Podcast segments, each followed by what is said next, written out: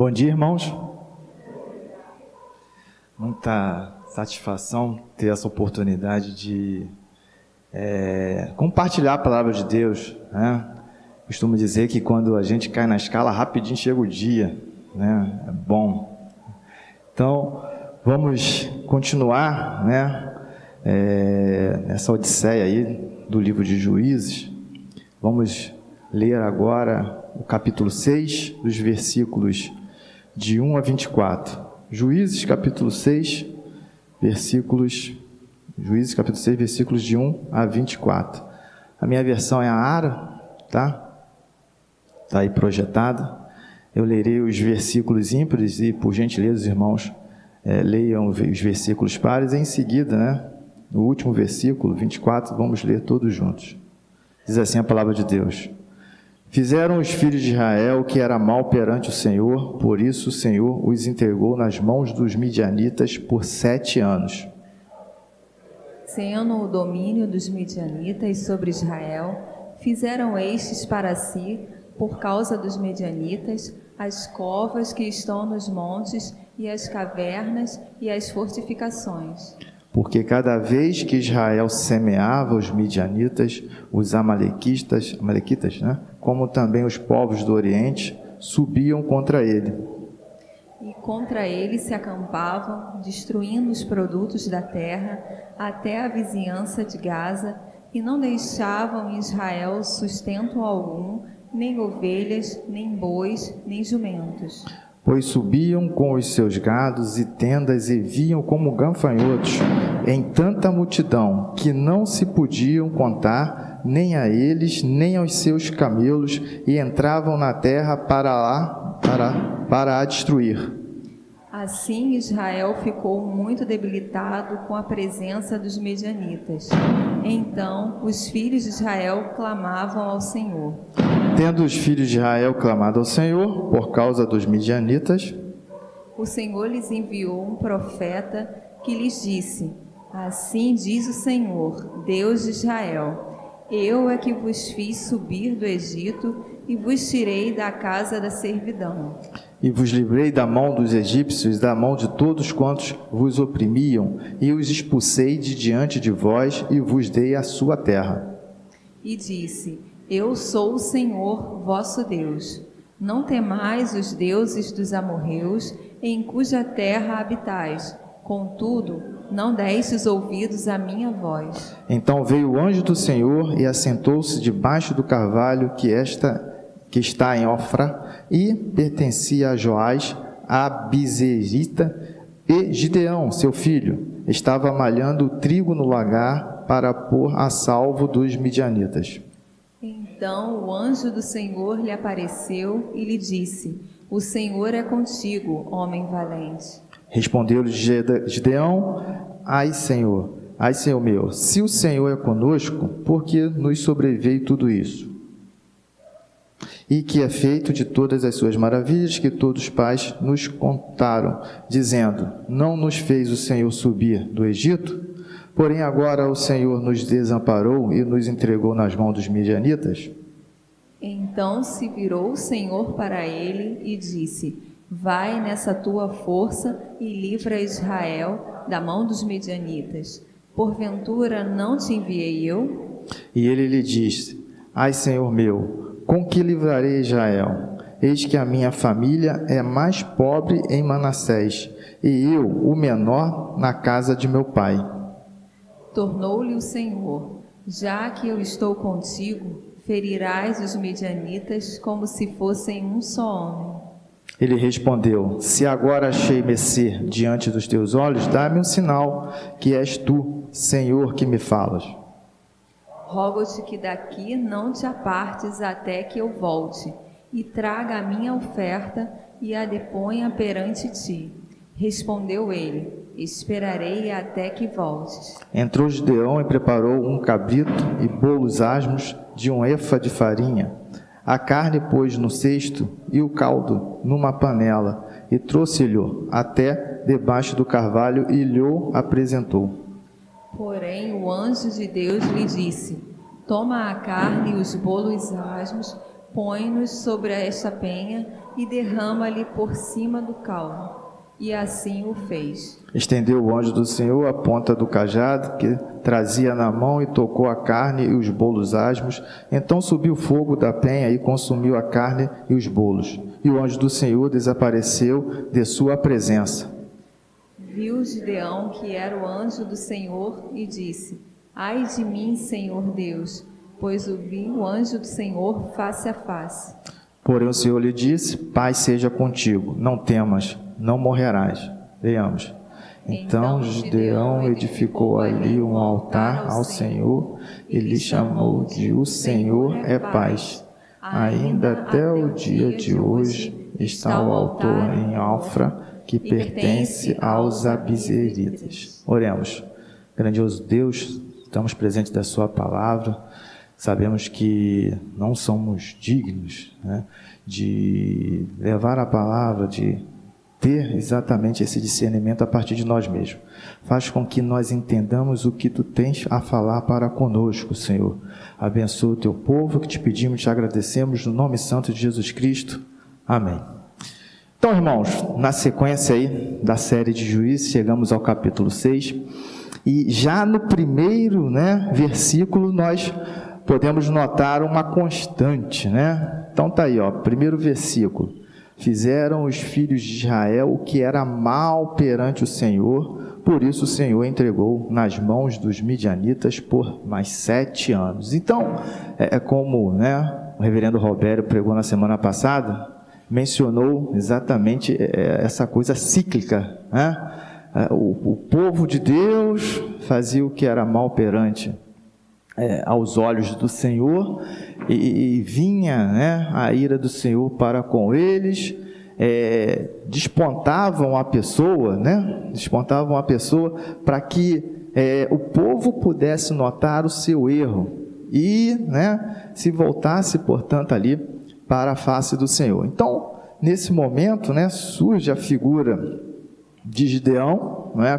Conforme podemos notar aí já a partir do versículo 11, mas é, Gideão se, se, põe numa situação né, de que não é capaz né, exatamente de levar o evangelho, de, de, de fazer né, com que o, o povo de Israel fosse liberto ali no que diz respeito aos midianitas. Então vocês percebam que, que é, já no começo, né, Gideão se parece ali, né, uma pessoa é, temerosa, né, a ponto de estar ali, né, debulhando trigo no lagar. Lagar é, um, não é como se fosse, um, digamos assim, uma piscina, né, é onde na verdade ali são é, colocadas uvas, né, para se extrair o vinho. Então ali, né, escondidinho ali, para que os midianitas não o vissem, né, e, e, assim pudesse roubar aquilo que ele tinha. Então podemos dizer que em resposta ali, né, no, no caso de Gideão para com Deus, é, ele revela muito sobre si mesmo e, e dispõe algumas falhas, né? Ele diz que não considera exatamente o exemplo nobre, né? Então podemos é, notar aqui que outros personagens bíblicos de destaque, né, de realce, também né, não se achavam, vamos dizer assim, capaz né, de cumprir a missão que o Senhor os entregou. É, menciona aí, por gentileza, uma pessoa que você já, um personagem bíblico que já teve essa situação aí, né? Davi, né? Próprio Moisés, né, próprio Moisés. Então Gideão, né, tá nessa nessa linha. Então ele também expressou o desapontamento com Deus no tratamento, né, atual da nação. Percebam ali, né, que de certa forma Deus deixa os amalequitas ali tomarem conta ali, né, é, de todos os produtos ali dos, é, do povo de Deus. Ele estava também relutante em aceitar a escolha de Deus, né, para ele tomar ali a liderança ah, com a finalidade de libertar o seu povo, precisava de um sinal chamado que era realmente Deus, né? O momento em que apareceu o anjo para ele, e ainda, né? Ele mostrava a sua incapacidade de aceitar Deus e a sua palavra. E assim, e nós, agora nos colocando, né? No local ali, né? Como se fôssemos Gideão, Moisés, Davi, né? Será que nós também nos sentimos dessa forma, dessa maneira, né, pequenos, né, que é, não tendo a capacidade, né, não, não sendo assim pessoas né, que, que podem, de certa maneira, contribuir com o reino do Senhor aqui na face da terra, é, vocês podem ter certeza que a visão que Deus tem de nós né, é sempre a melhor possível. Então, assim como aconteceu com Davi, assim como aconteceu com Moisés, assim como aconteceu com Gideão, quando Deus escolhe aquela pessoa, ele capacita.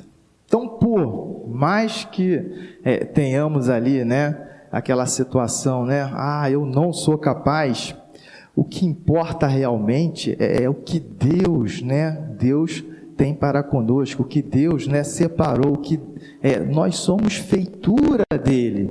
Então, sendo obra do Senhor, é, nós somos preciosos para com ele, né? é, a palavra de Deus diz que nós somos embaixadores da sua palavra. Olha aí, né? É, não é em todo país que tem um embaixador, não. Né? Você já percebeu isso? Né? Então, nessa perspectiva, né, é, nós somos sim valiosos aos olhos do Senhor. Por mais que, de repente, né, as pessoas do nosso convívio é, não achem né, que sejamos ali capazes, pode ter certeza que Deus, né, ele tem é, exatamente a confiança em você. Ele deposita a confiança em você, ele acredita em você. E ainda, né, hoje, né, o Senhor dirige né, os seus passos, né, dirige os meus passos, e somos mais do que vencedores perante Ele. Então, é, tudo isso né, resume-se no sentido de nós nos apropriarmos exatamente de tudo isso que Deus tem preparado para nós.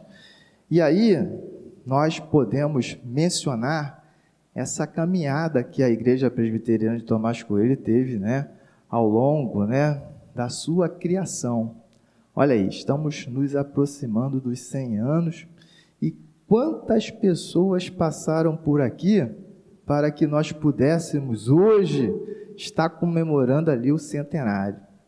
Então, o reverendo Fábio, né, mencionou exatamente é, a situação né, do fundador, digamos assim, da nossa igreja, Manuel Joaquim de Farias, né, uma pessoa, assim, se fosse por ele mesmo, é, ou até mesmo as pessoas que estavam ali, as pessoas do seu convívio, é, você acha que eh, depositaria toda essa confiança para que ele pudesse iniciar o trabalho, né? E nós, né, desse, dessa forma, estarmos aqui comemorando, né, os 100 anos de fundação da nossa igreja?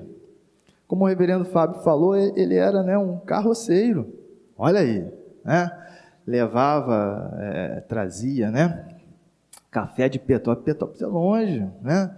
Eu acho que daria, no mínimo ali, um, um, um dia ali mais ou menos, de, de, de carroça. E, e, ainda mais, né? Num bairro, ok? Pessoal, acredito eu, né? Não, não, tinha muito acesso aqui. Então, por isso, né? Ele teve essa preocupação de trazer o evangelho, né? Para essa localidade. Por quê? É, naquela época, né? Eu nasci em 1922, né? Até mesmo em 1914, né? Que tivemos aqui o início exatamente como ponto de pregação. Mas acredito que não, não tinha ônibus, não, né? não tinha trem, muito menos metrô. Metrô é bem recente. Então, olha a dificuldade desse povo né, de, de conhecer a palavra de Deus. E assim, por trás né, de Manuel Joaquim de Farias, tinha um reverendo, né? reverendo Álvaro Reis, né? reverendo Álvaro Emílio dos Reis. Ah, aquela escola ali, né, do, do Engenho da Rainha? Não, né? Ali traz o nome dele.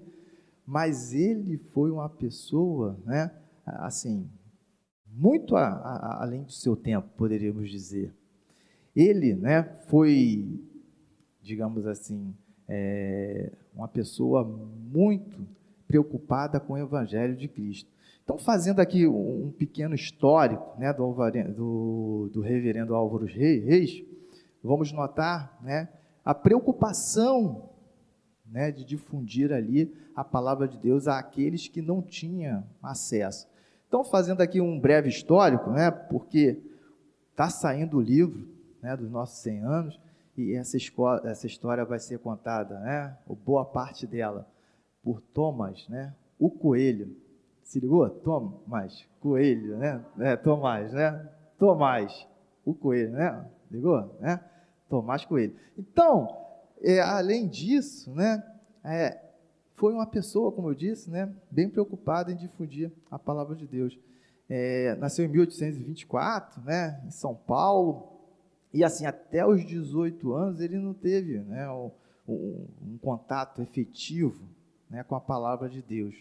E aí, quando conheceu a palavra de Deus, logo em seguida, né, já casou e na sequência, né, já foi ordenado pastor. Então, ali em São Paulo, né, ele passou por várias igrejas, né, Mogi das Cruzes, né, próprio centro de São Paulo, até chegar aqui no Rio de Janeiro. E, e numa das suas pregações, né, que se intitulou O Clamor das Pedras, né, é, via-se nele ali exatamente a presença do Senhor, né, a preocupação em difundir o Evangelho. E logo, né, na sequência, fez, começou a fazer parte aqui né, do Sínodo do Rio de Janeiro e, e foi pastor efetivo da Igreja do Rio por 28 anos. E aí, a partir de então, né, é, começou uma série de, de ações por parte do Álvaro Reis. E como que se chegou aqui, né, até nós? É, ele incentivou um grupo, né, um, um grupo já formado de membros ali da Igreja do Rio, a difundir a palavra de Deus, né, a levar a palavra de Deus para os subúrbios. E aí, né, iniciou uma chamada, né, um movimento de missões urbanas, muito parecido com o nome que nós temos aqui, né, que é missões na cidade. Olha aí, né? E a partir da preparação de leigos, olha aí, o que, que são leigos, né? São exatamente pessoas que querem né, falar da palavra de Deus, mas não tem aquela, digamos assim, aquela formação teológica, né? não, não participaram de seminário, né? não tiveram aqueles né, estudo profundo, né? para que de fato se tornasse o, o pastor, né? que pudesse ali, né, a partir de então, né, depois de sua ordenação, né, tudo mais, é, ministrar né, os sacramentos. Né? Então a pessoa não tinha essa preparação. Então, leigos, né? eu, um leigo, né? E também aqui, né, Manuel é, Joaquim de Farias, um leigo. Olha aí, que levou a palavra de Deus. Olha só a visão, né, de Álvaro Reis. E aí uma pessoa da comunidade, né, que tinha ali exatamente a proximidade, né, com as pessoas, podendo falar da palavra de Deus. Porque ah, o reverendo Álvaro Reis não podia estar, né, em todo lugar ao mesmo tempo. Mas ainda assim, ele pregava, cada dia da semana pregava em um desses pontos de pregação. Olha aí. Além disso, o que, que mais ele fez? Ó, é, ele criou o orfanato. Né? O orfanato que, que, que começou a funcionar ali em Jacarepaguá, num, num terreno né, doado ali pela igreja de Copacabana. E ele mesmo, né, ele mesmo, né, com a sua esposa, né, Dona Maria ali, né, é, não podia ter filhos. Mas mesmo assim, né, ele adotou 14 crianças. Olha aí, adotou 14 crianças, além do orfanato que ele tinha, ó, além do orfanato que ele tinha. E continuou ali, ó. Desses pontos de pregação, né, que foram mais ou menos 58, quase a sua totalidade se transformou em igreja, né? Foi exatamente ali, né? O, o ponto de, a partir do ponto de pregação foram criadas as igrejas. Dentre elas, aqui, ó, Tomás Coelho. E continuou, né? É, Tomás Coelho, né? Foi né, exatamente ali, é, tornou-se igreja efetiva em 1922 e Álvaro Reis morreu três anos depois, né? Logo em 1925, Álvaro Reis veio né, morrer. E até hoje, olha só, até hoje, nós podemos notar né, exatamente essa situação, essa visão desse pastor, né, para com ali a preocupação com a difusão do evangelho. Até hoje nós podemos, né, mencionar, falar a respeito dessa história. Álvaro Reis também montou o prim a primeiro, vamos dizer assim, é, jornal presbiteriano, né, o, o puritano, que foi exatamente o meio de comunicação que se teve ali da igreja presbiteriana né, para com é, o seu, os seus membros. Né? Participou do presbitério do Rio de Janeiro, né, do sino do Rio de Janeiro efetivamente. E dessa forma né, podemos notar exatamente é, essa preocupação do reverendo Álvaro Reis né, em levar o evangelho a outras pessoas que não tinham esse acesso é, à palavra de Deus, né? não podia se dirigir lá à, à, igreja do Rio, poucas igrejas eram formadas. É, o reverendo Fábio até mencionou o fato né, de que é, Manuel Joaquim né, levava a, os membros de carroça né, até lá a igreja do Rio para poder participar da Santa Ceia, né, acredito que tinha uma escalinha, né, não dava para levar todo mundo né, na carroça. Né, e, e, quem, de repente, estava interessado, ia andando, devia demorar umas, umas 10 horas daqui no centro andando. Né? Mas, olha só, né, a dificuldade que se tem para ouvir a palavra de Deus, para participar dos cultos. E, e, hoje nós temos, né, de certa forma, é, uma facilidade. E essa facilidade, será que nos deixa é, acomodados? Olha aí, né? Deveríamos voltar a essa, essa fase, né? De ir andando, né? De cavalo, né? Para ouvir a palavra de Deus. Então, é, com relação ali, né? A, a, esse chamado movimento pelas missões, é, tinha exatamente o objetivo da multiplicação da comunidade pelas cidades, a partir da formação ali, né, a partir da, da divulgação da palavra de Deus, utilizando essas pessoas, né, chamadas leigas. E aí, nessa, nesse sentido, né, é, podemos mencionar que se, né, Manuel Joaquim de Farias se colocasse como uma pessoa, ah, eu não posso, eu sou um carroceiro. Olha aí, né? Eu não tenho a capacidade de, de, de falar né, de Deus para as outras pessoas, né? É, é, eu não posso, né? não, não tenho né, exatamente preparo para isso. Olha, inclusive, o nome, né? bem sugestivo, leigo, né? ser leigo. E aí, né, é, você pode notar que é na fraqueza que somos fortes, como diz Paulo. Né? Então, se você se acha uma pessoa que não pode participar das atividades da igreja de forma mais efetiva, olha quantos exemplos nós podemos citar aqui, né? a partir de personagens bíblicos que de fato é, tiveram ali é, suas ações é, eternizadas né, mencionadas, portanto, na palavra de Deus, mas como acontece com pessoas né, comuns, assim como eu, como você. Quando Deus né, toca no coração da pessoa, ou, ou pelo menos a pessoa se predispõe a, a se colocar na mão do Senhor, né, é, não peça visão, né, não, não, não, não espere um anjo vir até você, como aconteceu no caso de Gideão. Né, só se predisponha, né? Só, só, só se entregue exatamente ali para a obra do Senhor. Então, né, vimos que o anjo do Senhor aparece para Gideão, quando ele joga os grãos em um lagar, né, escondendo, portanto, ali, tentando fugir ali né, dos midianitas, né, para que roubassem ali. E ele diz que o Senhor está com Gideão, chamando ele de homem valente. Gideão, no entanto, questiona que se Deus é com Israel, né, ou como coisa como opressão de midianitas, o que ocorrer, né, aquele fato de ter questionado né, Deus a respeito dessa situação toda, né, do povo estar tá ali na mão dos midianitas.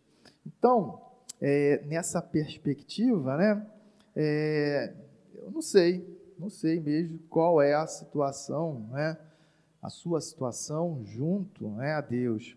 Mas assim como Deus, né, usou na pregação do domingo passado, Débora, né, no sentido de, de também, né, como se fosse a, a mesma ação né, desempenhada ali por Gideão, livrar o povo de Deus naquele momento, hoje, né, nós estamos podendo vivenciar essa situação na qual o, o povo de Deus, né, virou as costas para o Senhor e foi levantado um homem, Gideão, para que pudesse ali, de fato, né, livrar é, o povo de Israel das mãos dos midianitas. Reverendo né, Álvaro Reis utilizou pessoas leigas, utilizou pessoas né, é, que tinha né, exatamente essa facilidade de se achegar aos seus ali daquela comunidade, ele não tinha como estar em todo lugar, todo tempo, né? Então, da mesma forma, aqui o Senhor está usando o Gideão, né? Não que ele não fosse capaz de, de, de livrar né, o povo do, do, de Israel ali da mão dos seus inimigos, mas para mostrar que pessoas podem ser levantadas exatamente ali, né, para ter a glória do Senhor, né, para difundir a palavra de Deus entre as pessoas. Nós vamos ver nos capítulos seguintes, né, que Gideão, né, vai utilizar ali táticas de guerra, né? Não é à toa que vão ser colocadas 300 pessoas ali sob o comando de Gideão, né? 300 pessoas ali é, nos dias de hoje, até né, daquele tempo. É uma companhia, né? Nós temos ali, é, o, ou melhor, um batalhão, três companhias, né? Cada juntamento de 100 pessoas hoje, né, na divisão, é uma companhia. Então, um batalhão, olha aí, né? batalhão há de fazer bastante coisas, né? E o mais interessante, nós vamos ver que esse batalhão, né, venceu exércitos.